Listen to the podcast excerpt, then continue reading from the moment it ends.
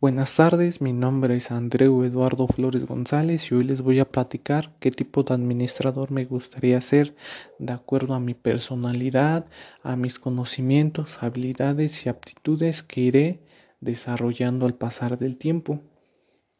Yo elegí ser un administrador de nivel primario y a lo mejor dirán, este, ¿por qué este nivel tan, tan bajo, no? Pero dentro de mi personalidad yo me considero una persona que le gusta ir poco a poco. Entonces, con ayuda de este nivel, pues más adelante desarrollaré más habilidades, más conocimientos para escalar a los siguientes niveles.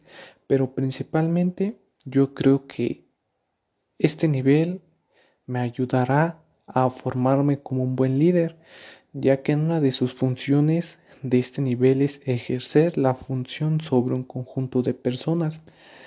Yo creo que para mí sería muy importante este, formarme como un buen líder dentro de una empresa, sea del, del entorno que sea, sea del sector que sea. Este nivel pues me ayudará mucho. Y dentro de otro punto que se comprende este nivel está el funcionamiento básico del sistema total de cada empresa o institución.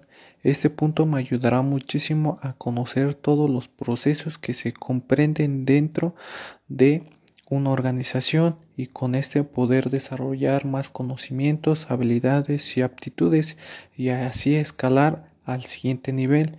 Pero primeramente me gustaría manejar el nivel primario al 100% para después llegar a ser un, un administrador de nivel superior.